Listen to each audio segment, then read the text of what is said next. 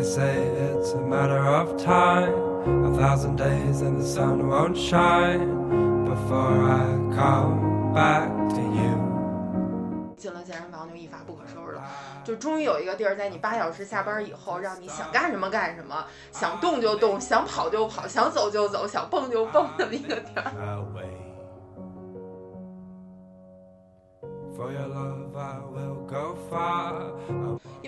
觉得就是不管什么运动吧，给我的感觉还是人要有一个运动，就是你哪怕不是为了目标而去运动，就是为了自己的身心愉悦，然后同时这件事又能给你带来一些健康的变化，我觉得这个还是挺好的。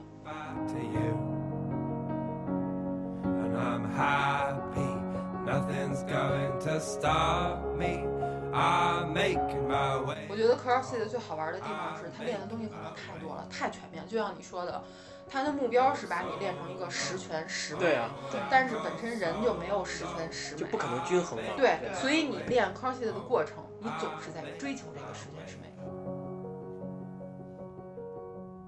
运动相对自律的人，我觉得都挺自恋的，反正我是挺自恋的。以前不承认，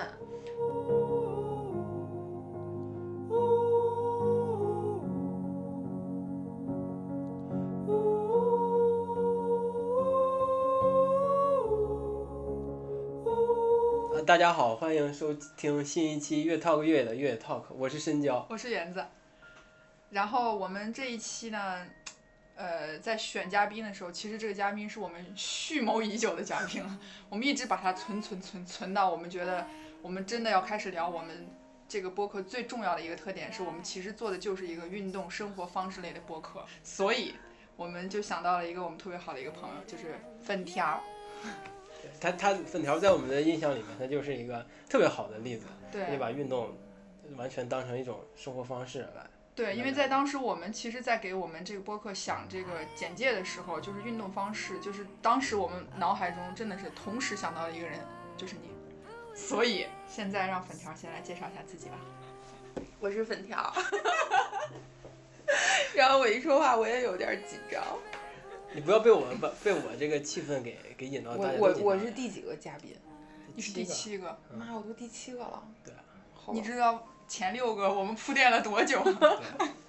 不知道前六期嘉宾听到这句话作何感想？就为了前六期做做前六期，可能就是就为为了你，第七期。对，妈哟，好荣幸！还挺喜欢，就刚才你俩说那个什么运动生活，对方式类那个运动生活方式类的主题，因为那个我是从，因为是从大学毕业以后就开始运动，然后以至于一直到现在，就是大概，反正我也不介意年龄，有二二十年吧，然后 就不断的会有人问我，就不管搞什么运动，都会有人问我说。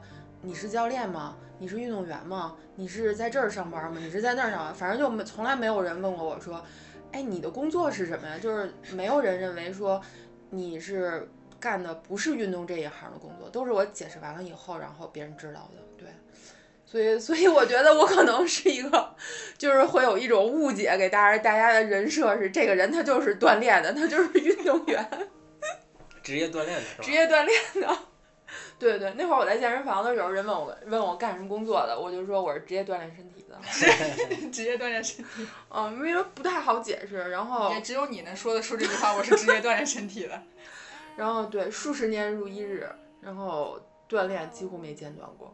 你最你最开始就是健身啊，是吧？对刚开始大学毕业的时候就健身。对，大学毕业第一第二年，然后那会儿和一个和一个闺蜜逛街，然后就是人家在推销那个信用卡。然后当时就是刚挣钱，你知道吧？就感觉自己啊特有钱，牛逼，全世界就我有钱。然后一听说有信用卡这东西，我靠，能先先提前花出钱去，提前把钱花出去，然后觉得特有钱。然后正好是旁边有一个什么推销办健身房卡的，然后那会儿吧，一来就是有一种刚挣钱的膨胀感，然后觉得我很有钱，然后又有了信用卡，觉得我能提前花钱，然后又有了健身房这个，那会儿就健身房特别少，然后办健身房卡这个东西也特别少。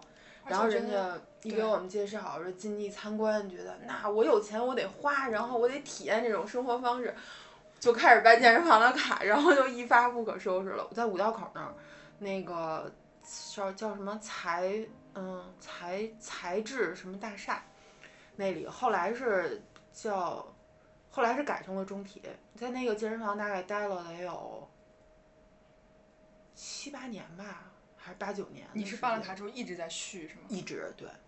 哇。就是真的，就是可能现在想起来我都觉得挺挺不可思议的。那会儿就是办了卡以后年卡，然后就续卡，然后买私教，上各种私教课，然后还参加各种团操课，就一发不可收拾。然后真的就是办了卡以后，就是属于健身房特别讨厌的那种人，就是办了卡天天来，对，一天对对对对对，一占地儿，然后一天不给人耽误的，就是人家肯定特别喜欢他，就是那种办了卡再也不来了，对，或者一年来三次再也不来那种。他一看就不是那种卖年卡人喜欢的，那种爱按天卖卡的人。后来就基本上都是每年我追着人家续卡，人家销售也再也不理我了，反正他知道，反正这人肯定会来续卡的。我以前是不运动的人，就是真的就是。特别颠覆，从小也没有也没有任何体育背景，然后后来以至于运动以后，很多朋友会问我说：“你小时候搞过体育吗？”没有，从来没有。小时候从来没有任何体育背景，也没学过体育，唯一和体育有关的就是，就是我爸我妈跟我说，在我四五岁的时候，曾经想让我去学芭蕾。学体操，可能这是跟体育有关的。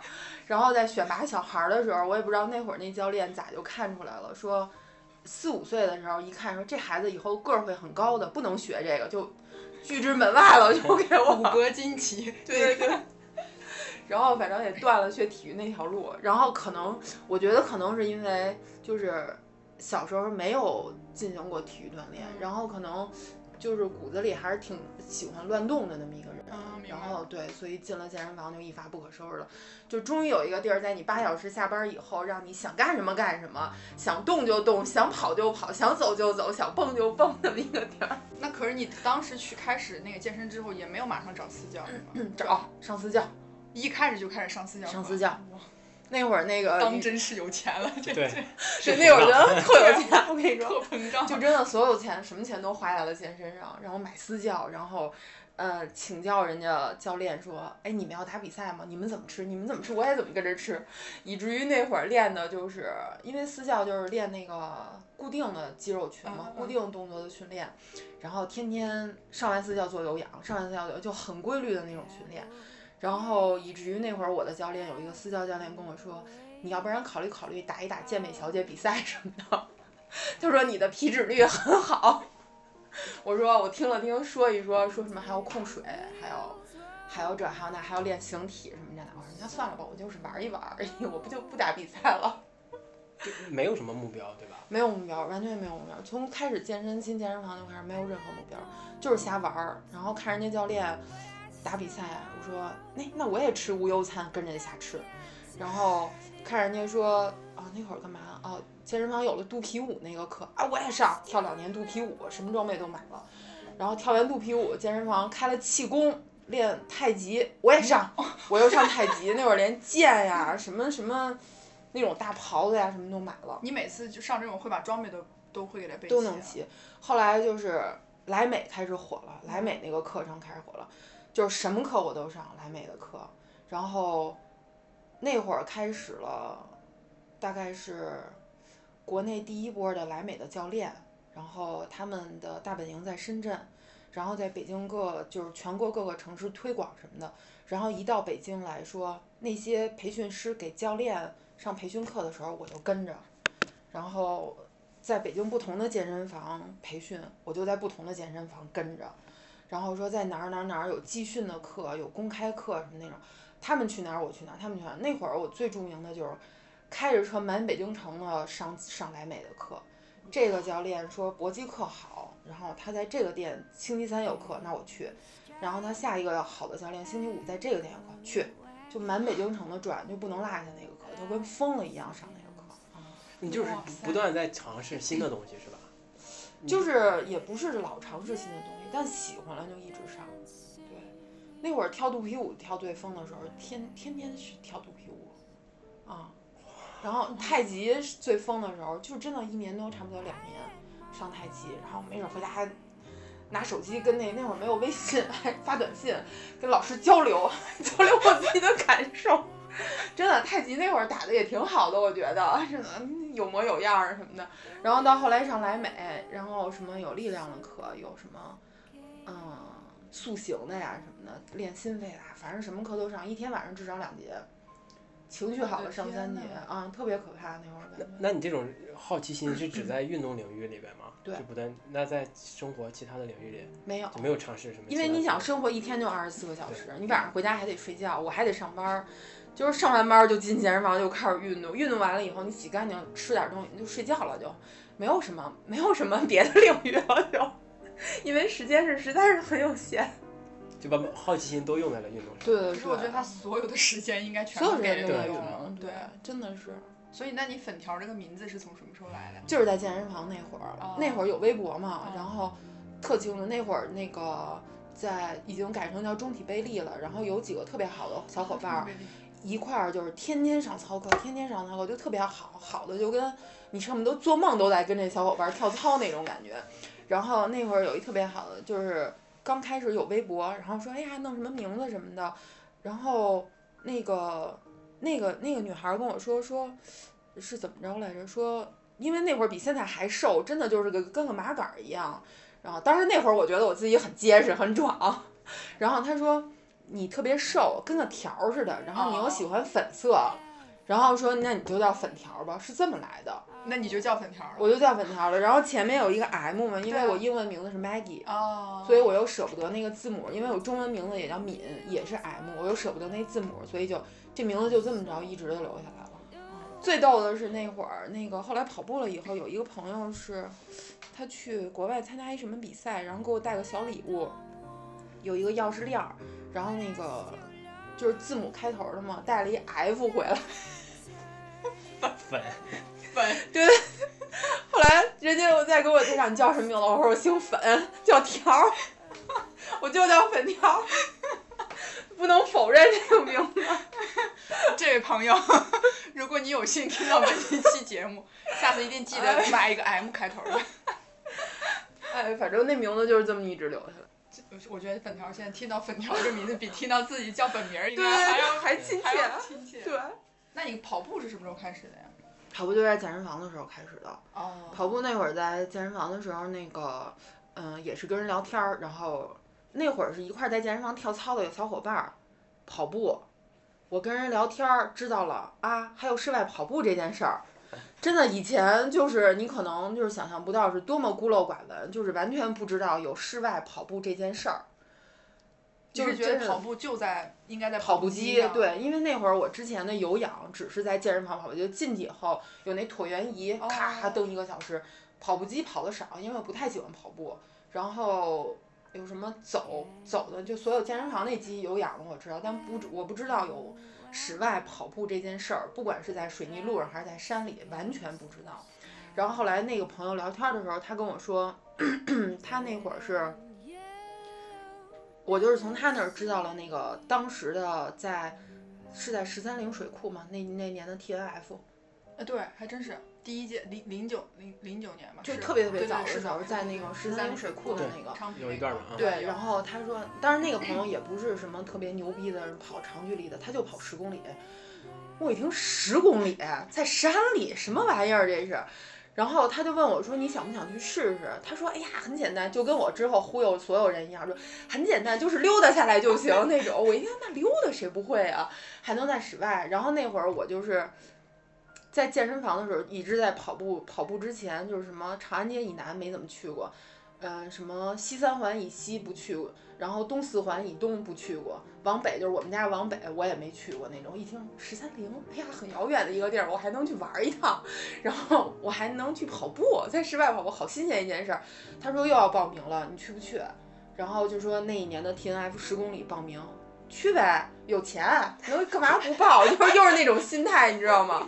然后他就把我带去跑步去了。那你是不是又提前把装备置备？那会儿没买装备，那会儿不知道越野跑要那么多装备。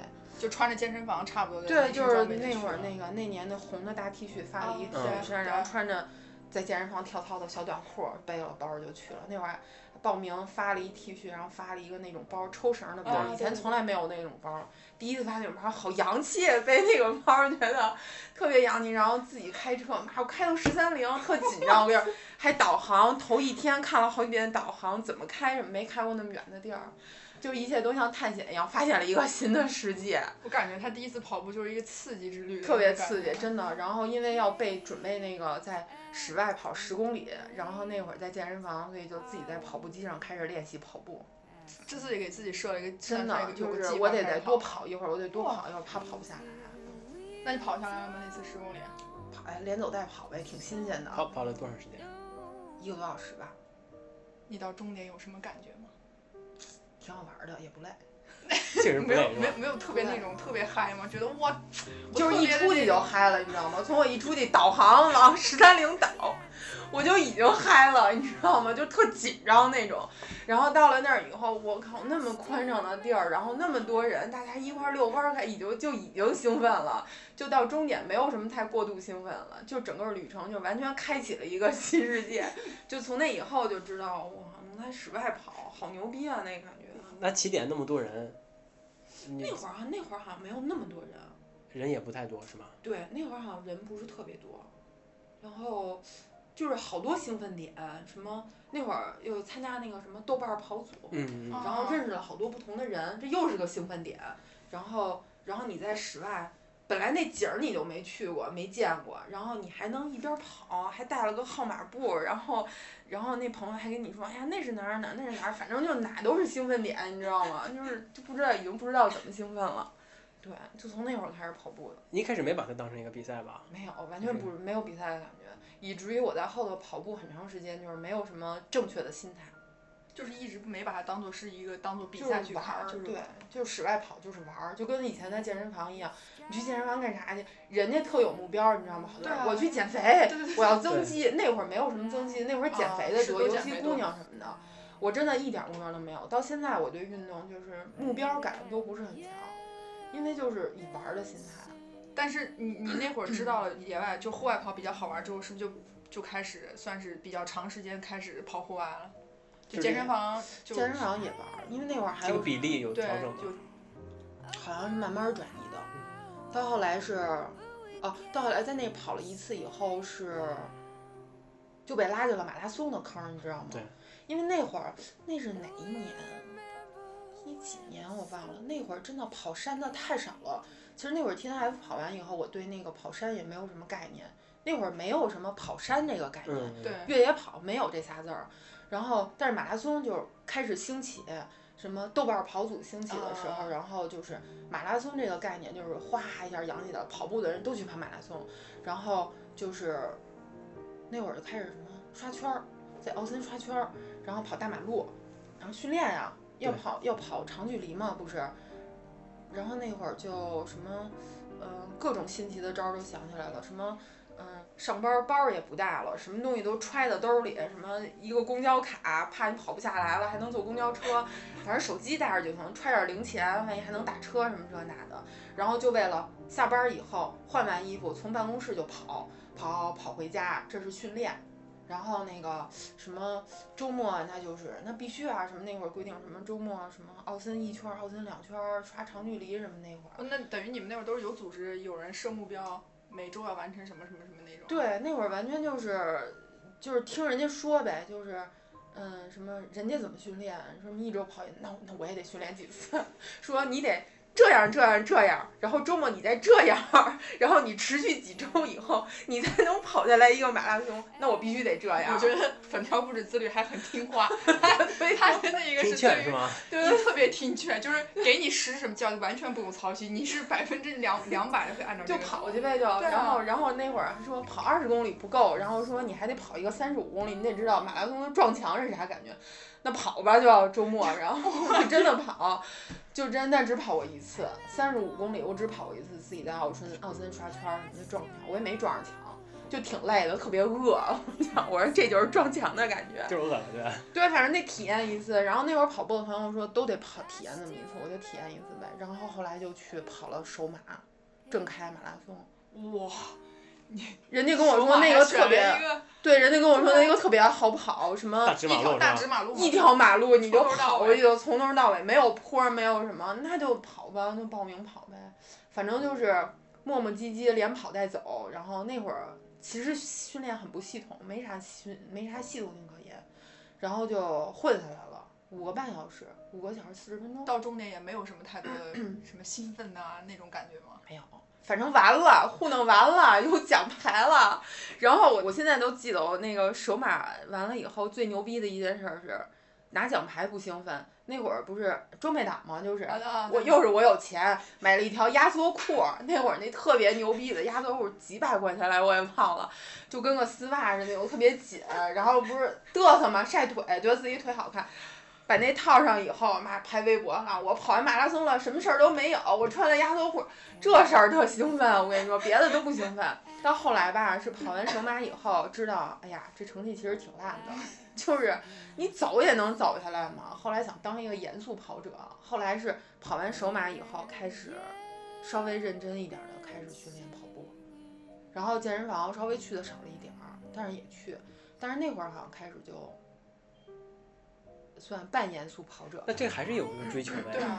对，就突然之间有追求了。对，因为就是你跑完了以后，就是可能有点不甘心，就是觉得哎呀，其实我能力还是可以的。而且那会儿我记得特印象特深，现在也挺好的朋友，那个卡卡啊，豆瓣跑组那上海的卡卡，那会儿大家一块儿跑嘛，就卡卡是一个特别严肃的跑者，然后具体那会儿说什么具体的话我忘了，反正就是。能跟这些人交流的时候，你就觉得有一种自责感，说那既然我从事了马拉松这项运动，虽然我不是运动员，但我也得跑得认真一点，我训练也得严肃一点。你又不是没有这个能力，然后装备也都买了，那为什么不把成绩稍微提高一点呢？然后大家都在说什么各个水平的坎儿，什么进五个小时，进四个半，什么这那这那的，然后就开始了，开始严肃对待跑跑步这件事儿。然后之后的训练，什么跑十公里，稍微要求要求自己，就是要求最起码一步别停，什么这那的啊，就是这。这要求也不高，是吧？对于我那会儿来说，已经挺高的了。太好劝了。对，然后反正就是就是具体怎么训练的我也不记得了，反正跑了第二次马拉松是那个烟台，烟台吧。是叫烟台马拉松吗？还是叫什么？反正山东的一个一个比赛是吗？对，然后第二个马拉松就四个半小时了。哇，四个半小时，那那会儿觉得特别有成就感，你知道吗？然后虽然不会觉得说我就特牛逼或者特怎么着，但就是自己跟自己比嘛。说我第一次五个半小时开外了，然后第二次四个半了，然后跑的还挺多的，然后觉得就是很有一种成就感，而且 就是差不多那会儿吧，开始了跑步的玩乐之旅，就是。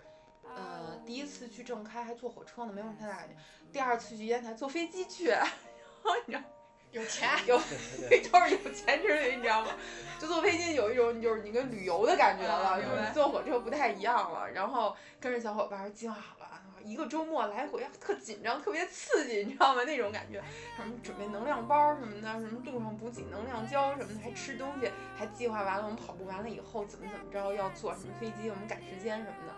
就是有一个计划在你眼前了，然后又特别兴奋的一件事儿，对，然后后来是那会儿还跟那个邹琴俩人一块儿，然后咔从北京飞到那个烟台跑步，跑完步咔咔再回来什么的，在那个之后就开始又升上上升了一个 level，然后又把自己的目标提高到了四小时，想冲四个小时，然后好像是那会儿吧，跑完烟台以后。有时间我都不记得了，去美国跑了两个马拉松，然后后来又跑了上马，后来是怎么着？后来那会儿就是北京有那个 T N F 那个叫什么跑友会，嗯，我当时是怎么着知道的我也不记得了，然后就听说说有那么一拨人他们在。石景山一个地方，那石景山我也是没有去过的一个地方。他们说在石景山那边还有山，石景山那边有山这事儿之前我也不知道。然后说他们说有一帮人在石景山那边跑山，说那个山就是一开始你就上坡，然后有下坡，没有什么平地什么的。然后我是因为什么感兴趣，我也不记得了。是因为石景山有山。然后反正就是那会儿就是。跑步的几个朋友，然后说那我们去体验一下吧，然后周末就去了。啊，去了以后，其实就是特别简单的，从那个模式口咔咔咔上坡，沿着那个防火道就上到翠微顶那儿，来回可能也就六七公里什么那种，就是体验了一次。冬天的时候，然后还有那会儿什么跟王子晨一块儿，还有什么风兔，啊对，那会儿大家就那么几个跑，飞人跑友会的什么的，就那会儿都是老前辈什么那种，呃，还有那个董骑士，我们管他叫骑士，那会儿那个 T F 跑友会的那个资深的成员，后来成了奶爸，成了奶爸以后没事儿出来跑个马拉松还是能进三的那种传奇人物，然后就跟他们一块儿跑，然后进山那么跑了一次以后，觉得哎又发现了一个新世界。后来就觉得跑平路没有意思了，就自打那个以后，然后就后来可能就是距离慢慢越来越长。那这那这次跟那个 T F 十公里是路况不一样吗不一样。？T F 其实 T F 十公里当时围着十三陵的时候，基本上是平路，只不过你底下不是水泥地，嗯啊嗯，就是有点土什么的。但是在模式口那块儿开始跑，那真是真是一开始爬坡儿就那种，还有下坡儿，然后什么林子那些都没听说过的，以前从来不知道的。然后他们就带着，然后反正就跟着人跑嘛，钻小树林儿，然后什么什么灌木丛，什么这那，哎，反正就是挺新鲜的。所以这个就打断了你的那个对，马拉松的马拉松的进阶之旅就是觉。得山里有意思，因为确实是山里有意思，就是你跑公路，你再长，就是全是平缓的，一马平川，嗯，然后就是你景色再好，其实跟山还是不一样。对，其实我到现在我不跑山了，我还是觉得就是山里的那种跑，野外的那种感觉是任何东西没法对替代的。尤其是比如说，你不管是你多费劲的走上去了，或者你特有成就感的跑上去了，你到了一定高度以后，你一看说能看见我每天生活的城市，或者你看到我靠山那边还有一片的，什么那种感觉，那个完全不一样那种感觉。对，然后后来就是二泉，嗯，对对对二泉就二泉就出来了嘛。其实其实最开始为啥叫那名字？全山地全越野不是吗？对，开始那个老荒带着我们跑嘛，然后他那会儿是骑山地车，全山地全越野，开始是是他们那个山地车的那个他那个组织的名字，名字。哦，然后当时老方带着一块儿跑，那有几个朋友，还是跟他们一块儿骑山地车的朋友，然后带着，反正就两拨人。我们这拨人就是他带来的，纯粹跑步的。然后那会儿一看，哟，那拨人还带着山地车来，就是让从也是从来没见我。说咔咔咔，你顺着哪儿哪儿跑到了一个山里的有防火道的地儿，哎呀，那些人是骑车过来的，也挺新鲜。幸亏没掉那坑里啊，因为那会儿你还得买辆车什么的，我就没太想太多。说我有汽车，我能开过来，我不用骑车了。就是那种感受。然后对，然后后来是慢慢的，他那些朋友可能不跑了，然后这个名字也不是怎么着，当时我们在微博还是就是自己用吧，反正就给延续下来了。然后就一直是那跑步的那一帮人，那会儿什么老荒带着狗哥，然后王子晨、橄榄，哦对，金牌橄对榄嘛，，就是就一直是那么那么几个人，对所以等于后来二拳什么的就基本上都是越野，都是跑步的，跑步的人多了，可能是。对对对，现在应该现在还在吧？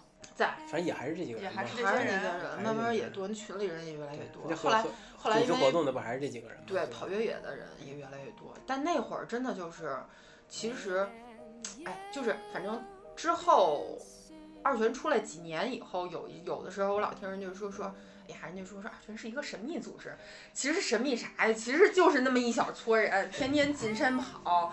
然后因为那会儿吧。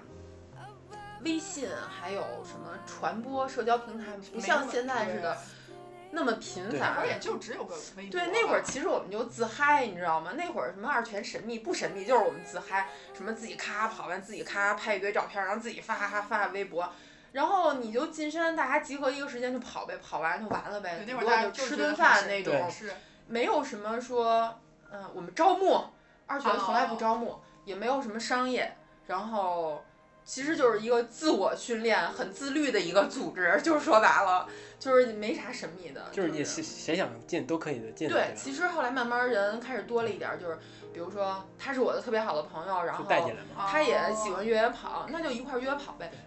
所以那会儿我记得二泉还作为做过一个赛事，那个是绑那个路标还是收尾来对着吧？对吧？对对。你们都还分的分分的特后别细。来对，后来那是那个就是申童嘛，申童还在那会儿，他们会跑搞那个 T N 是 F，因为对对 T N F，然后之前因为之前的比赛很多都是那叫喷油漆，在那路上喷那个，我们觉得不太环保。就当时申通他们也觉得这件事儿不环保，就是想拿一个赛事，然后在北京嘛又是给打个样，打个样，然后不想留那么多不环保的东西，那就靠什么？他就只能拴路标。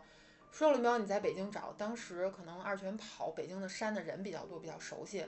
后来就跟大家商量了一下，大家也愿意，就是一种自愿的行为，也当训练，也当帮忙，然后所以就那么着，到现在就一直给延续下来就赛道组嘛，对吧？对，赛道组，对，每次完去吃烤全羊，原来其实也没那么神秘，聚餐吃的东西都知道。对，都知道。哎，可这算是你参加的最早就是的一个组织吗？就在运动运动这种组织里来说，二泉是一个最早的实非体实体组织是吧？非正式实体组织，对以前都是线线上线上组织是吧？非正式无组织无纪律，还能到就一直一直都在的一个一直都在是吧？就是因为无组织无纪律才能一直都在。对，对，有组织有纪律就不一定一直都在了。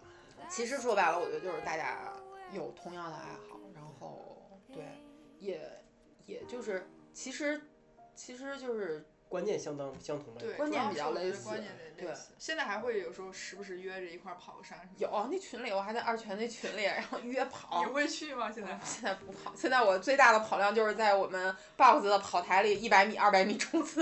对那你觉得，其实运动给你的变化，尤其是生活的变化，带来还是还是挺大的吧？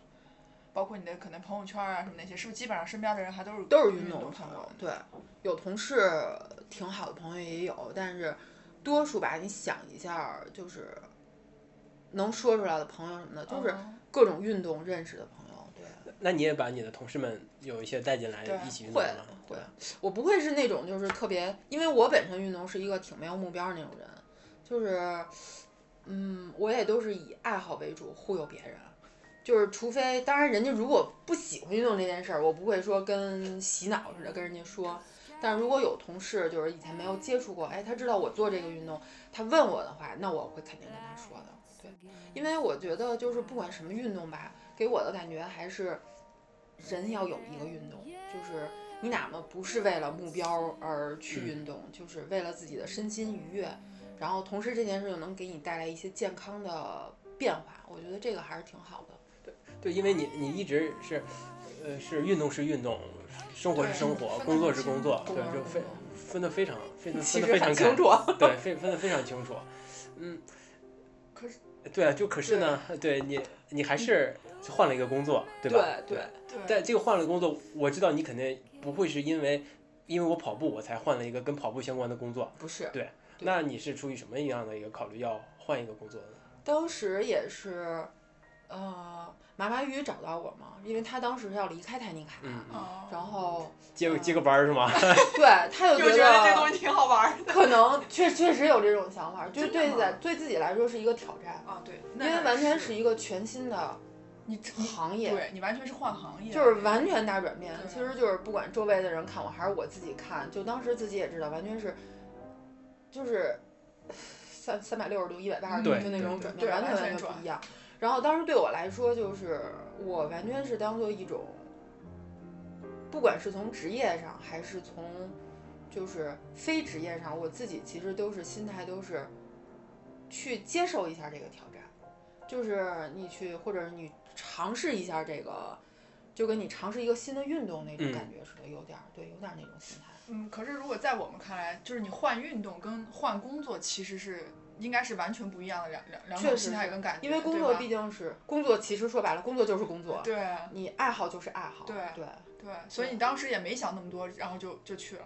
其实还是想了很多，就是比如说，因为你以前我以前的工作是一个就是很稳定那种，就是规律稳定，规非常规律规律稳定，然后旱涝保收，可以这么说吧，因为没有什么挣大钱，没有什么仕途可言，但可能是旱涝保收，然后没有什么风吹雨淋，然后就完全就是完概念上颠覆的那么一种转变吧。当时也想过这些，但是我又觉得可能因为那时候感感觉可能你你原来的工作就是工作就是工作时间，然后下班之后就完全就是可以是自己的时间。对对。但是感觉你换的这个工作，很可能你的工作跟那个生活时间就是没有办法分融合对融在一起了。融在一起，确实是这个也是事实，就是之前也想到了，然后你换了工作以后，确实也是这样。但是我当时的心态就是想，嗯，其实我现在这么就是，比如说你后来离开了这个公司，然后又找了新工作，你在想之前的一些什么心态或者怎么着的，也还是那样，就是人家一辈子，我就觉得你总要有一些契机去尝试一些新的东西吧，就不管是爱好也好，或者是你的工作也好，对。那你你你在决定做这个工作之前，去泰尼卡做这个工作之前。你想没想过它可能会影响你的运动呀？想过，对，因为它它确实影响了吗？最后？呃，影响，我觉得是我的观念是，你的工作首先是始终为先，嗯，运动是其次。就其实，比如说，包括我做这个跟体育有关的工作之前，我的观念也是，就是你八个小时在办公室工作再枯燥。你也不可能说，哎呀，那我不好好工作，我想一想我运动什么，就是说白了，其实那个是让你挣钱的，你没有这个钱，你没有什么，没有什么东西去做你的爱好。然后包括比如说到做了体育行业以后，我也觉得就是你的工作是为先的。比如说，即使有的时候可能需要加班，可能有一些不能按照自己的计划来训练或者怎么着的话，其实影响训练还好，没有什么太多的影响，我觉得。然后我觉得还是工作第一吧。嗯，对，就是我始终觉得还是工作第一。而且也是在一个可控的范围内吧。是，就无论是工作这方面，因为就是你如果分清了主次的话，其实该舍什么自己心里是知道的，或者是你该留什么东西，就很清楚。对。对。然后再加上那会儿已经已经开始练 CrossFit，然后跑步是也在跑，嗯，一那是一几年，不是很多。所以就是，因为我练 CrossFit 的地方在我们家旁边嘛，就是很近，基本上就是早上训练完了就上班去，就不太受太多影响。对，对，还好，我觉得。那你那会儿喜欢在在那个 就是运，就算是在泰尼卡工作那个状态，因为我感觉应该会，就是随时都要保持对这个东西的一个特别大的关注度，然后敏感度，然后还有包括比如说以前可能。就打一个比方，以前我认识园子，我俩朋友就嘻嘻哈哈什么的。但是可能你到了那个公司以后，你的身份变了，然后我看园子的角度可能也会变。也得发生变化。其实就是我能感受到别人当时看我的一些角度也会变。嗯。因为就是每个人他在生活里去接近另外一个人的时候，其实都带着一种社会属性，然后就是你会感到有那种利益的存在。这个是一个很现实的问题。以前可能，呃，比如说在我进入这个行业之前，人家看我可能也只是一个啊爱好者、粉条而已。但是可能当时我在那个公司工作的时候，人家看我说啊，他是做市场工作的，可能他在他有合作的机会啊，对吧？对，就是说那种其实，所以所以当时就是我能感受到别人对我的那种态度的转变。其实我也在学着转变，就是也是一种学习的过程。就是整个在那个工作期间，其实。扭转了很多，因为你自己的身份角色的变化也学到了很多。其实就是跟我跟你说的，就是比如说你去，我以前从来不知道有那个山，然后以前不知道从来有一个地儿，我靠，我去了以后这么新鲜，或者怎么着，其实你也在学。当时进入那个公司以后，其实也是这种状态，对。然后可能以前，呃，工作的时候，以前的工作就是。你只要做好你这一块儿就行，你可能眼睛瞟到周围的，就是我同事负责的，跟我没什么关系。我只要做好我这一块儿就行。但当时进了这个行业以后，可能因为公司也不是说那种特别大的公司嘛，就是你可能需要很多事儿，你事无巨细，对对，什么都会操心，一个人干很多事儿，然后兼顾很多面，然后可能就是你下班时间以后，可能也会再交流一些工作的事儿什么的，对，所以也在调整学学。当时那个。去的时候，那个鲍总当时还在吗？还有那个老米，对，包括比如说我当时刚去的时候，也会好多跟马马玉交流啊什么的。对，因为对我来说，整个行业是全新的，这个工作是全新的，然后你怎么去跟别人交流，怎么打交道，或者怎么，就是什么什么都是全新的。你会不会有一点点，也不能叫恐惧，就是会会紧张吗？会，肯定会对。对对，我觉得对，而且我觉得这个紧张会短时间之内应该都还一直会存在那个在心里面。因为就是你不断有新的事儿，不断有你没有做过的事儿，然后不断会有你不知道会发生什么的事儿，然后可能你接一个电话，你不认识这个人，他要找你谈公司公司工作的事儿什么的，就是会不断的有你未知的事情发生，然后你不断的会有那种，就是你心里有咯噔一下，这是我做过的第一件事儿，这是我谈过的第一句话，这是我接触过的第一个人什么的，就是会不断有那种感觉，对，所以就是每天都在学，就可以那么说，每天都在学。但是整体给你的感觉，就还是觉得蛮挺刺激的，就还是能学到一些肯定多新的东西，对吧，就是完全是，就是我在现在看来也是，就是，呃，是一个挺好的尝试。对，这这一共大概维持了多久这份工作？一年吧，那这一年当中，你最终到了一个得心应手的状态吗？还是一直在悬着的一个状态？就最后，哎，我觉得可能都能应付了这些问这些事情，有有过这种状态吗？还好，大概在三四个月以后，感觉能自己完全进入状态。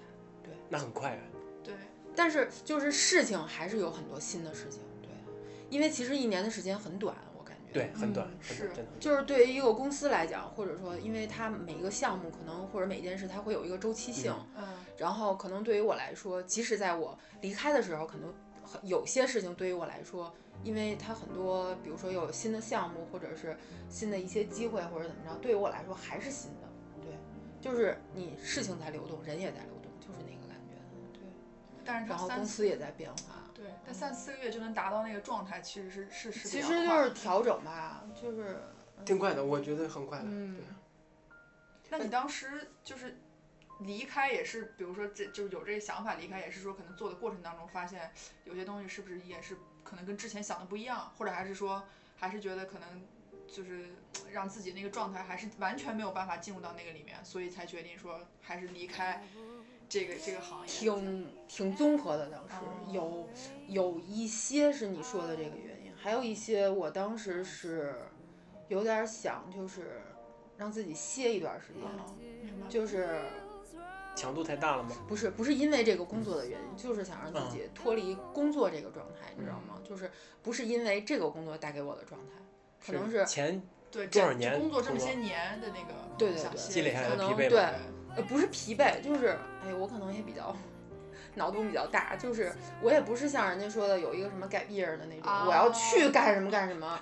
但是我就想，就是也是有那种想法，然后当时也是家里人嘛，然后有生病啊什么的一些原因，然后就是会挺综合的一些因素吧，。就是可能就觉得想歇一下，也没有什么太多疑对，会有会有那些原因，然后还有一个原因是，其实我自己当时的状态是，对运动这方面啊，我自己的感觉是，嗯，我一直感觉是工作是需要和运动分开的，但是，嗯，你做什么工作，如果你做的这个工作是和本身就是和运动有关的，那你自己的爱好的这个运动其实是是什么的话，这个是和你的这个工作是有关的。我不知道你能不能明白，啊，我理解。就是其实我当时那两年也是在又跑步又练 CrossFit，是是因为你必须要跑步，因为这个工作的原因，就可能会有这个原因吧。不是说我必须要跑步，就是说如果你要做这个工作，你需要在这个环境里对。对对，对，嗯对但但是那个时候明明爱好可能又往这边去倾斜是有这种有这种考虑。我呃，怎么说，就是再没有追求吧，其实就是如果你的时间和精力有限的情况下，你还是会对。同时挤占了你时间的，就是完全刨出去工作不说的话，即使当时我做的是一个和体育行业没有任何关系的工作，我也会考虑我会去舍掉一个工作。嗯，对，因为确实这样的话，分散的精力是你，而且对这这一共大概维持了多久这份工作？一年吧，那这一年当中，你最终到了一个得心应手的状态吗？还是一直在悬着的一个状态？就最后，哎，我觉得可能都能应付了这些问这些事情，有有过这种状态吗？还好，大概在三四个月以后，感觉能自己完全进入状态。对那很快啊，对，但是就是事情还是有很多新的事情，对，因为其实一年的时间很短。对，很短，嗯很短，是真的很短。就是对于一个公司来讲，或者说，因为它每一个项目可能或者每件事它会有一个周期性，嗯然后可能对于我来说，即使在我离开的时候，可能很有些事情对于我来说，因为它很多，比如说有新的项目，或者是新的一些机会，或者怎么着，对于我来说还是新的。对，就是你事情在流动，人也在流动，就是那个感觉。对，但是它然后公司也在变化。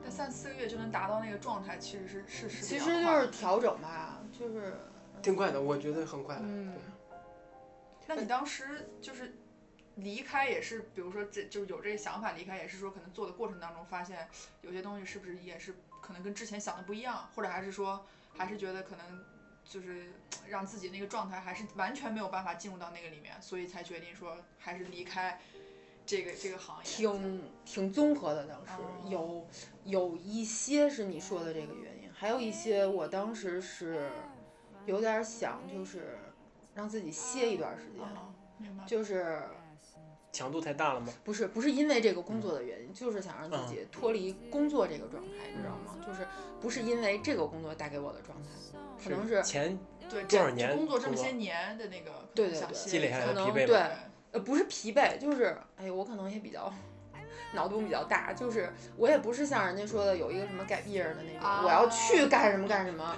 但是我就想，就是也是有那种想法，然后当时也是家里人嘛，然后有生病啊什么的一些原因，然后就是会挺综合的一些因素吧，，就是可能就觉得想歇一下，也没有什么太多因对，会有会有那些原因，然后还有一个原因是，其实我自己当时的状态是，对运动这方面啊，我自己的感觉是，嗯，我一直感觉是工作是需要和运动分开的，但是，嗯，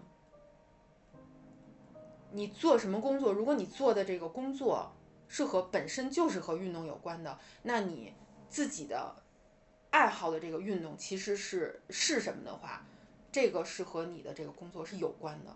我不知道你能不能明白。啊，我理解，就是嗯其实我当时那两年也是在又跑步又练 CrossFit，是是因为你必须要跑步，因为这个工作的原因，就可能会有这个原因吧。不是说我必须要跑步，就是说如果你要做这个工作，你需要在这个环境里对。对对，对，但但是那个时候明明爱好可能又往这边去倾斜是有这种有这种考虑。我呃，怎么说，就是再没有追求吧，其实就是如果你的时间和精力有限的情况下，你还是会对。同时挤占了你时间的，就是完全刨出去工作不说的话，即使当时我做的是一个和体育行业没有任何关系的工作，我也会考虑我会去舍掉一个运动。因为确实这样的话，分散的精力是你而且势必要给别人分散出一部分时间，而且我当时觉得是，如果想就是继续从事体育跟跑步或者越野跑这个行业有关的话，嗯那我可能还是需要全身心的来做这个运动。就是说我自己本身有爱好的话，或者说即使我不亲自做这个运动，我所有的关注力都需要在这个行业里。对对，不是说你做这个工作你就我做越野跑我就一定要越野跑，那不一定。不但是是你的关注度、你的各个点，你除了睡觉以外，你一睁眼，很多关键你都需要在这个行业里。但是说实话，嗯，对于我来说，爱好是不能舍弃的一件事儿。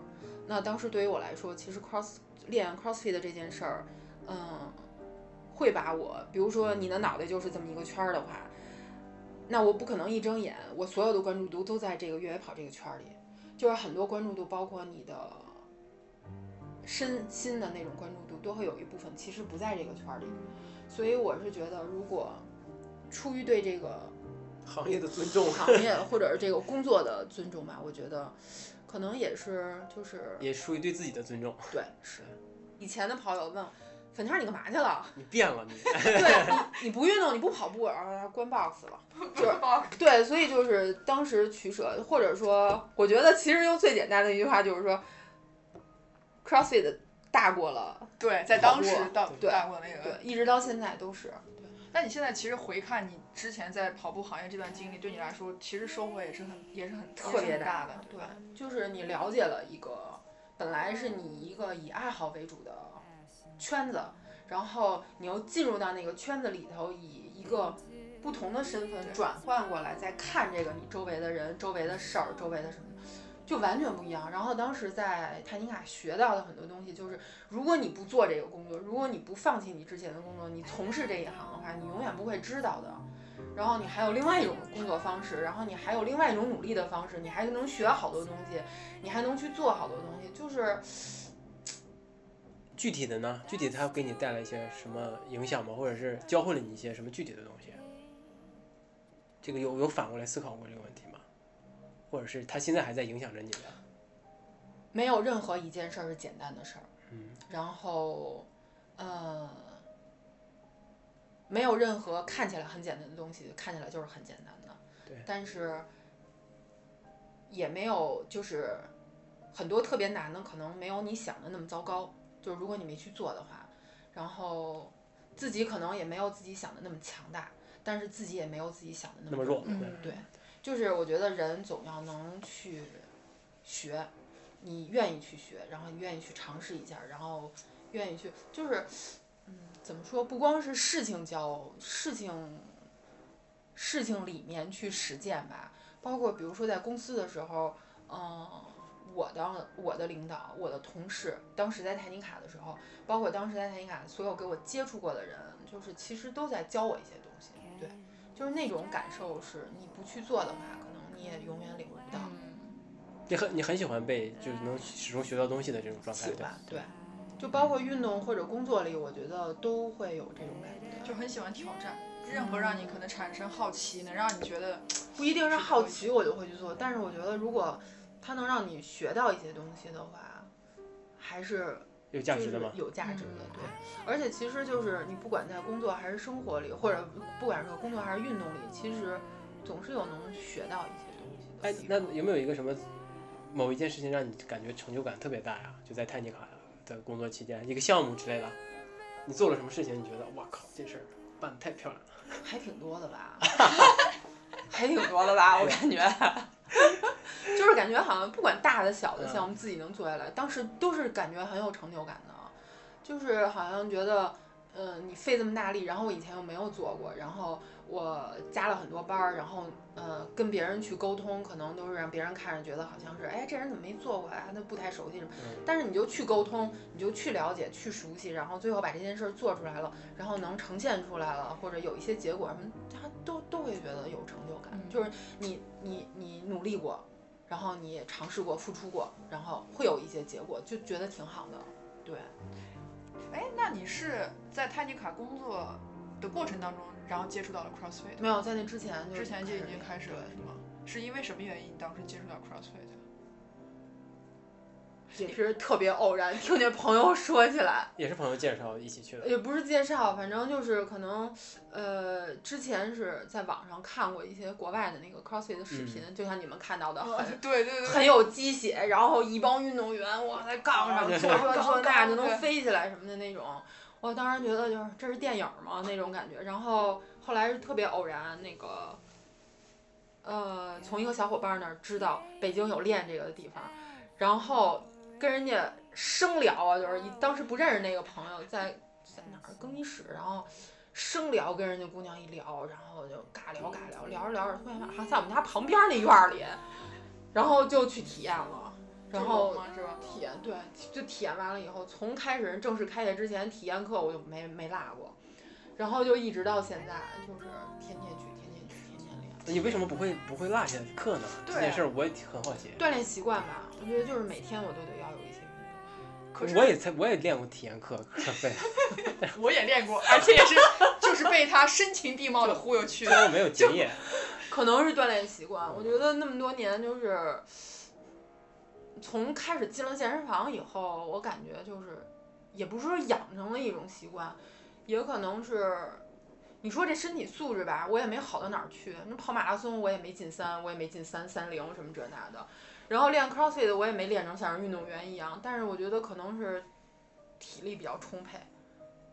我觉得 CrossFit 最好玩的地方是，它练的东西可能太多了，太全面。就像你说的，它的目标是把你练成一个十全十美，对啊，对啊，但是本身人就没有十全十美，就不可能均衡嘛。对，对所以你练 CrossFit 的过程，你总是在追求这个十全十美。你知道那个感觉，其实说白一点，就像老有一个东西在前头诱惑着你，你就老去追着那个东西，你就一直会往前走，往前走。其实往前走那过程就是你在练，你在练，你在练，你在练，这运运动应该都是这样的吧？都是这样嗯都是在对追打破自己的极限嘛。对，打破自己的极限，就包括比如说跑山啊，跑对啊，对啊，对啊，那你对你也能越来越快，对吧？那个也是一个追求的目标。一样的，对，真的是，但是你就爱上了 CrossFit，对。是真爱，所以你现在也不太愿意再回归到山里了，对吗？如果现在有个越野赛，可可能对你的吸引力也不。主要是现在觉得自己没有那个能力能跑一个比赛了，就主要是那个什么那个这这身肌肉练的不容易，舍不得，舍不得，实在舍不得跑没了对吧？对对对，真的能跑没的是吧？没了，对，因为肌肉不练就是没了嘛，就是维度就小。疫情的时候，春节的时候，后来那会儿不是所有健身场馆都关？关了，没地儿练，没地儿练，然后那个在家比划比划，跟在健身房不一样，那个维度就小了，然后瘦四四五斤，瘦下来，瘦下去其实就是腿也细了，然后这胳膊儿什么肩膀儿什么都细了。天天在家照镜子，人家姑娘照镜子，哎呀，我瘦没瘦一点儿？我一照镜子，我怎么又瘦细了？对，跟人完全不在一个点上。然后那个后来后来那个 boss 又开了以后，恢复训练了，然后慢慢又把维度练回来一点儿了，衣服又紧了，可开心了，衣服又紧了，特别开心，穿不进去了，特别开心，就那种。呃你还是追求这个维度的，对吧？会会追求，肯定是能越来越粗的吗？我相信，心里是相信，但是 你不能抵抗天生基因的这件事儿，对对。这基这个东西是没有办法太多去改变。就其实就包括跑步的时候，你说跑马拉松也好，跑山也好，其实你说天生的因素占好，就是有的人他说你说他有跑步的天赋，啥天赋？个子小灵活，嗯嗯，这点就是跑山你躲树枝儿或者什么低头弯腰什么的。那会儿跑步的时候也跟我说，有好多人也跟我说说，哎呀这么大个儿在林子里钻来钻去，那会儿跑三峰，说人家一低头儿从那林子灌木丛就过去了。寡着。我说等一会儿，大家，我得猫着腰过去，就那种，那也跑，就是觉得好像你要有一个爱好的话，其实这种天生的所谓弊端吧，也不是什么大事儿。也有大高个跑得快的，对吧？对，有大高个儿跑得快，人家咋就那么努力呢？是不是？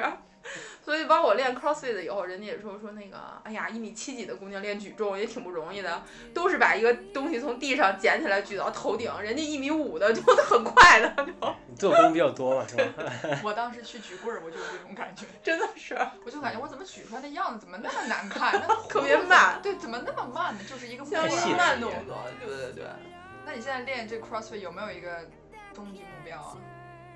其实呃，在疫情之前有过各种目标，就是嗯，那会儿有时候也参加一些什么在北京的组织的比赛啊、包括店里的比赛呀、什么的那种，就是觉得我要练得更好，我要练得更牛逼，我要解锁这个动作，我要解锁那个动作，我要练得比现在就所谓成绩我要更好，就是老有那么一种向上的力量，对向上的力量，真的是。然后练 CrossFit 给女生的变化，可能是不一定是你对，不一定是你能认识到什么，但是最起码你能慢慢意识到这些消极的社会认知。我觉得这一点首先来说是重要的。就像人家说的，呃，你不一定知道正确的路是哪儿，但你知道你自己走错了，这点特别重要。你哪怕停在原地做一些不往错的路上走，我觉得这点也挺好的。你最起码自信，对，最起码你不用考虑说，哎呀，我是不是吃的太多了？然后我是不是这个腰在别人看来太粗了？我这个手臂是不是别人看起来太壮了？你不用考虑那些，我就自己练开心了，吃开心了，我走路仰昂首挺胸的，这是最开心的。我身体好，你有啥不好的？对，我觉得这是练 CrossFit 最好的地方。不要想那么多，喜欢练你就练。而且那个我们有一个训练小伙伴儿，他是那个三月运动康复的大夫，然后他是就是运运动方面的一些理念啊什么的，就是从我练 CrossFit，他也在那儿练，就是是我也挺在这个运动理念上挺佩服的一个人吧，因为毕竟也是专业人士。他说过跟我们说过一句话，就是力量训练是抵抗衰老的唯一途径、唯一办法。我现在就觉得，其实锻炼就是锻炼，就是运动可以等同为锻炼身体。然后这个锻炼身体，现在对于我来说就是锻炼身体，就是只要在不受伤的前提下，你有一个运动去做，然后这个运动能让你觉得每天或者是最起码在规律性的在你生活里能让你出出汗、发泄一下，或者只是缓解一下你的疲劳，或者只是让你放松一下就好。然后除了运动以外，生活里还有其他更重要的事情，或者说同等重要的事情。那你这个就竞技的心就丢了呀，嗯，有一点儿，真就的有一是就是因为疫情这个原因，是就看到了太多的事情吧。是真的是。哎，你你你有没有就是咱在疫说疫情之前啊，你对成绩有追求的时候，你你会觉得你是一个运动员吗？CF 运动员？有这个，曾经曾经有过，对曾经有过，但是你从来没觉得你是一个跑步运动员吧？嗯。或许也有过。其实你知道，我说曾经有过的那个感觉，可能是 有一度自己练的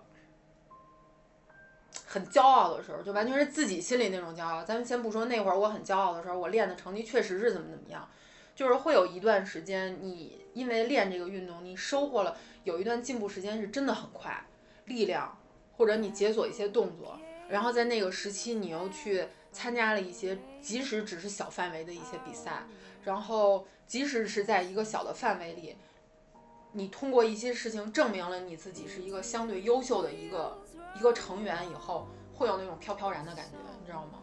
就是你刚才问我说有没有那种感觉，有啊，那会儿觉得啊运动员，然后我去比赛了，然后哎，我会不会还去参加别的一些比赛？有那种感觉，你知道吗？但其实是一种。自己给自己想的一些小光环啊，对对是，对我你会向运动员这方向靠近吗？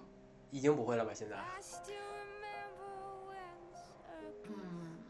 我觉得如果你一直做一个和运动无关的工作的话，就肯定不会向那个方向去靠近。嗯但是好多事儿会会鞭策自己。对对，就是即使可能在。我不知道，有一次跟一朋友聊天，他说他觉得我是一个特别自律的人。我觉得即使是在别人很多人看来，我已经是一个很自律的人，在运动这方面，但是也还是会有很多懒惰的时候。懒惰的时候，你会去用我心里认为的一些运动员的事情标准或者怎么着，给自己打打鸡血，鞭策自己。因为我自己觉得，就是如果你有一个真正的爱好的话，还是应该就是用一些用一些，比如说自律也好，或者说是。方法自己有一些方法来保护好你这个运动。嗯，那别人给你贴这个自律的标签，会对你来有压力吗？有。就我也没这么自律，对吧？会会有这种想法。有。那那他会更鞭策你更自律吗？也没有什么，也不是，我也不知道是不是压力，反正就是就是来自外界的鞭策，会有这种。其实其实，在给你贴这个标签的时候，其实别人是并不了解你的，对吧？也不了解你此刻在在经历的心情啊，或者怎么样的。可能我我是这么觉得的啊，就是。嗯。如果你对这个事情感到有压力的话，其实大可不必。压力，我觉得好像有过，肯定有过。就是你刚才那么说的时候，我觉得肯定有，而且不止一次。嗯。但是还好，因为，哎呀，我心态怎么这么好？我就觉得我总是能把我自己调节过来。因为可能毕竟还是因为我没拿运动太当一回事儿。嗯。就是可能还是因为这一点，就是我总能把自己给解脱出来。对对。然后现在我觉得解脱的特别好。那你现你你自己觉得自己是一个自律的人吗？一个自律的爱好运动的人吗？是。嗯，有这点有这点自信。我觉得这对大大方向来说是。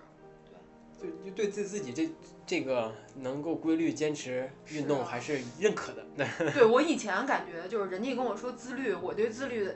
就之前啊，我对自律的感觉是，如果人家说我自律的意思是，我像运动员一样，所以那会儿就会有一种，有的时候就飘飘然，觉得哎呀，我是不是运动员那种感觉。但现在感觉好像人家要说我自律的话，我觉得是，是因为我觉得最起码运动在我生活里是一个真的是规律的事情，就是你不能不能不能缺少它，就是你除了吃饭、睡觉、工作、运动。就是其他的事儿可以没有，这几件事必须有，对，不可或缺吧。哎，那就说回到说，你你你有做过一次直播对吧？算是唯一一次直播吗？那同事。对啊，当时为什么会有这次直播啊？当时我们的我们不是没开工嘛，然后我们办公室就是有一个叫，呃，我们办公室的 club 的那个小组，那么有几个人。他们就是想，既然我们这么长时间没开工，但是用另外一种方式，呃，让所有的同事都觉得我们还在一起，就做了一个公众号。每期公众号推不同的东西，然后那期找到我说说你能不能给大家讲一讲运动，就是知道我喜欢运动什么的。啊，我说可以啊，没问题，嗯，然后然后那会儿不是 boss 也没开，都居家训练，他说那咱们去小公园吧，我说没问题，拎上我们家哑铃、垫子什么的，跟我那俩同事跑那儿就直播去了，就然后就给同事讲一些什么特别基本的动作呀，什么要点呀什么的，反正讲讲哎特开心什么的，然后还跟人说一说什么营养啊、饮食啊什么这那的。对，就那么然后播完之后有没有一种感觉，就是这件事其实可以长期做下去？没没有觉得长期做，但是觉得不是不是像我之前想象的那样，就是，哦，好紧张啊！直播是一个好好严肃的事情啊，什么的，我不能做的一件事儿，觉得还挺好玩的。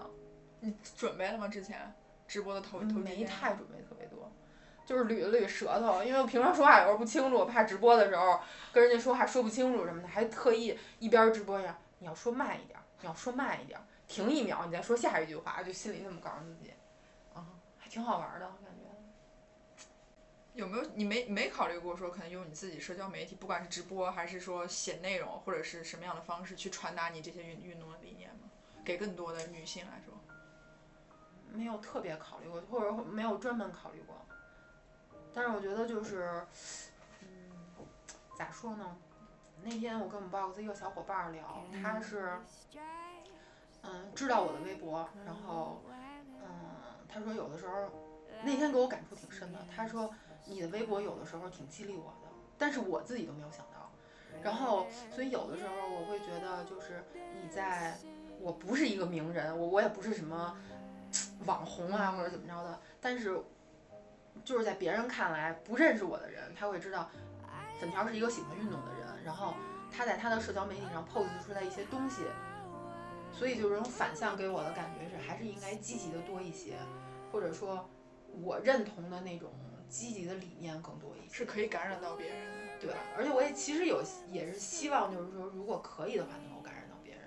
就就你现在也是有这种想法的，想要感染更，把这个理念或者是把这个运动形式对，就是让更多人在知道，对吧？在我能涉及的这个范围内，范围内，或者我能接触到的人里面，我觉得还是一个还是一个挺好的事儿。人家老问我说：“哎，粉条，你不上班，你天天上早课干嘛？”嗯，我说：“那就为了我规律呗，就是你总有一天你会正常上班的，你总是需要一个正常作息的。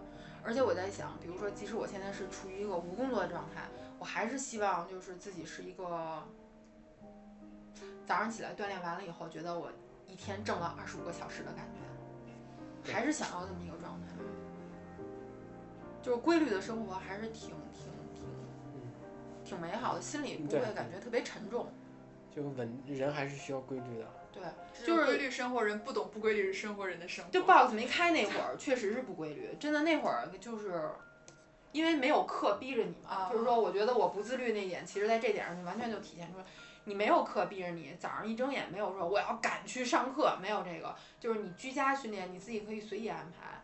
那就是一睁眼，哎呀，今天居家训练真没劲，摁了接着睡，就是真的。会这样。然后就一天，我会从躺在床上，然后起来以后吃东西。这个训练的计划本来是早上七点半，我能生生的挪到晚上五点半，就挨到挨到挨到，就是我也会有那样的，就是懒惰，然后不自律，没有东西束缚你。哎，那你这时候会有时候会想吗？别人说我特别自律，我不能这样，会我心里会有这种想法。拿这种东西来鞭策自己。然后我就记得，就是这次疫情的时候嘛，然后有的时候真的在家也不想锻炼，然后就是，但是我自己心里会有那种纠结，你我不知道你们能不能理解，就是我今天不想练了，我真的不想练了，我就是特别懒，我一点儿都不想练。我没有，我不减肥，你为什么要练？你不消耗你今天吃的过多的东西，你为什么要练呢？然后，但是我另外一心里一声音就告诉我说，你不练你多愧疚啊！你会愧疚的吗？你会愧疚。然后你知道我拿什么激励我自己吗？我想，我今天没有发微博，我今天锻炼了。这样的话，别人就会认为我不自律，然后我就去锻炼，我就真的去练，练完了以后，比如我拍一个什么器械的，或者拍一个什么成绩的，或者怎么样，我拿这激励我。那你会给自己安排好多事情来铆定你的生活是吗？固定你的生活会，让你变得更加规律和更加自律。对，嗯就自我鞭策，有点在形式上，形式上，对对对。那其实运动这件事情对于你，可能对于美的理解，是不是也有一些变化？有，以前我认识你的时候，你可没这么黑啊。就是跑步，跑步影响了我美黑的这个旅程。然后以前在健身房，谁想到美黑啊？那会儿会想到我皮脂要低，我要瘦，那会儿我不能太胖，然后我要练得很美就可以了。然后后来真的是跑步以后，出去跑步了以后，不是晒分层了吗？给对啊，晒分层了以后，从朋友那儿知道有美黑这件事儿，我能给晒均匀了。你没想过就别晒黑，能给它缓缓白白过来没有，那会儿想的就是我要晒均匀了。啊？但是那会儿觉得晒黑一点挺好看的，就是一点，只是小麦色，就是挺挺好看的。后来发现有点一发不可收拾，因为你黑了以后，你一照镜子发现，哇，这肌肉好美啊，知道吗？那种尤其是他身上有这线条，那对。对对，然后后来就觉得越黑越好，越黑越好看，就是真的就是天天照镜子就自恋啊！我跟你说，这个 运运动相对自律的人，我觉得都挺自恋的，反正我是挺自恋的。以前不承认，以前就是老老老跟人家说，运动是一个特别崇高的事情。运动是一个能给你带来身体健康的事情，后来其实慢慢发现，运动是一个能让你特别自恋的事情。以前还不承认，你知道吗？以前心里哎呀，还就捂着掖着什么那种。现在想，哎呀，不就是那么回事儿吗？然后现在练说一年四季，人家说要买冬天的训练衣服，夏天训练，我说不用不用买，我冬天到夏天就是一个 bra 加短裤就行，只要一练就脱。为什么老脱？我有肌肉，我为什么不脱？所以真的你对这种就是心态，包括对于外界这种就是坦诚的这个程度，其实也是随着你练这个运动一点点在变化，变化对对？是吧？不光是练 CrossFit 啊，就是你做一项运动的话，提高自身的自信的能力。你对自己现在这个生活状态就很满意吗？啥生活状态？就是工作呀、运动呀和生活各个方面的。挺知足的。我觉得就是能能，我觉得现在最知足的就是你能有特别正常的生活，疫情以后的感受。嗯，就是你能有一个特别正常的生活。啥叫正常生活？就是疫情之前还觉得什么都想要，觉得好像生活里没有这个没有那个不行，就那种感觉，你知道吗？就即使你没有时间精力去做，你也会觉得我要知道这个，我要了解那个，我要尝试一下这个，我要怎么。后来疫情之后，觉得正常生活就挺好的。什么叫正常生活？我一天能有正常三餐，想吃什么吃什么，然后一一份工作能有一份收入，不要求它很高或者怎么样，然后能有我喜欢的一个爱好，挺好的。然后家里人健健康康，朋友健健康康，没有什么不好，就特别好。我觉得这就是正常生活，就挺满意的了。然后那会儿那个我记得我们健身房没开的时候，开不了馆的时候，然后好多人就觉得我们那儿在抱怨说没地儿锻炼了，特别憋屈什么的。其实我觉得你反过来一想，这不就是非正常生活吗？你说那会儿疫情最严重的时候，连他们说跑山，连香山那玩意儿上不去，嗯，是你想跑个山都没地儿跑，我觉得这已经要令人发指的非正常地步了。所以你说生活买卖也挺满意的，就现在你能跑个大马路，上山溜达一趟，然后你不哪怕不跑，你走一走，走到山顶上看一看，看一看底下的雾霾，也挺开心的，对吧？然后我们这儿有一个地儿，你能每天出出汗，摔摔杠铃，什么那种轻松一下，就挺好的。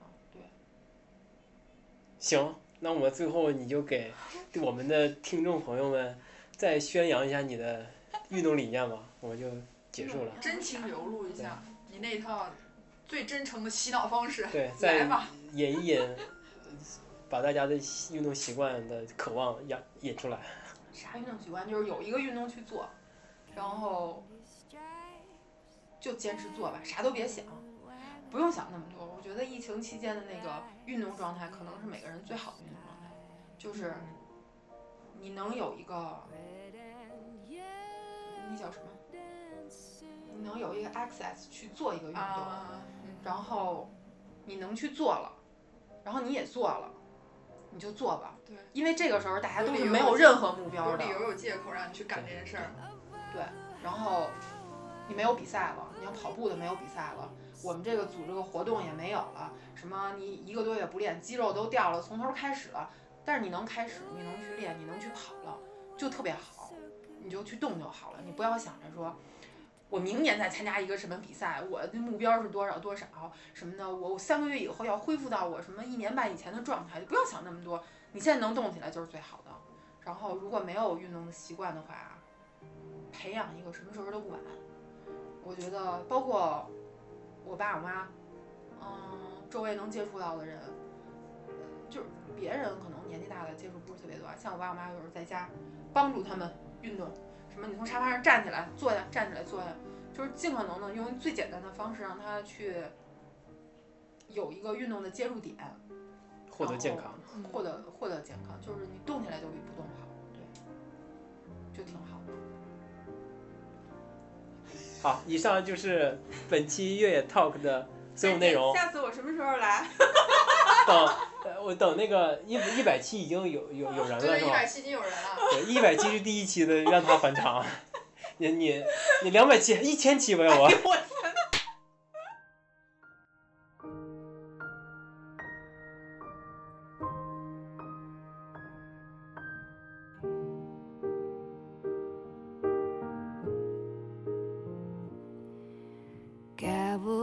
天！Cavalcades and fun parades are only 本期推荐的音乐是来自美国音乐家 Gary Clark 的《The Lost and Found》，同时这首歌也是美剧《Modern Love》的插曲。希望大家在听这首歌和这期节目的时候，能够从内心出发，找到一个自己喜欢的运动，在不必去迎合别人感受的同时，能够在现在这个时候找到一个自己最好的状态。感谢大家的收听，我们下期再见，拜拜。Bumper to bumper rivers of beating hearts falling apart together and in the end this was the perfect summer lovers are friends maybe it doesn't matter there's a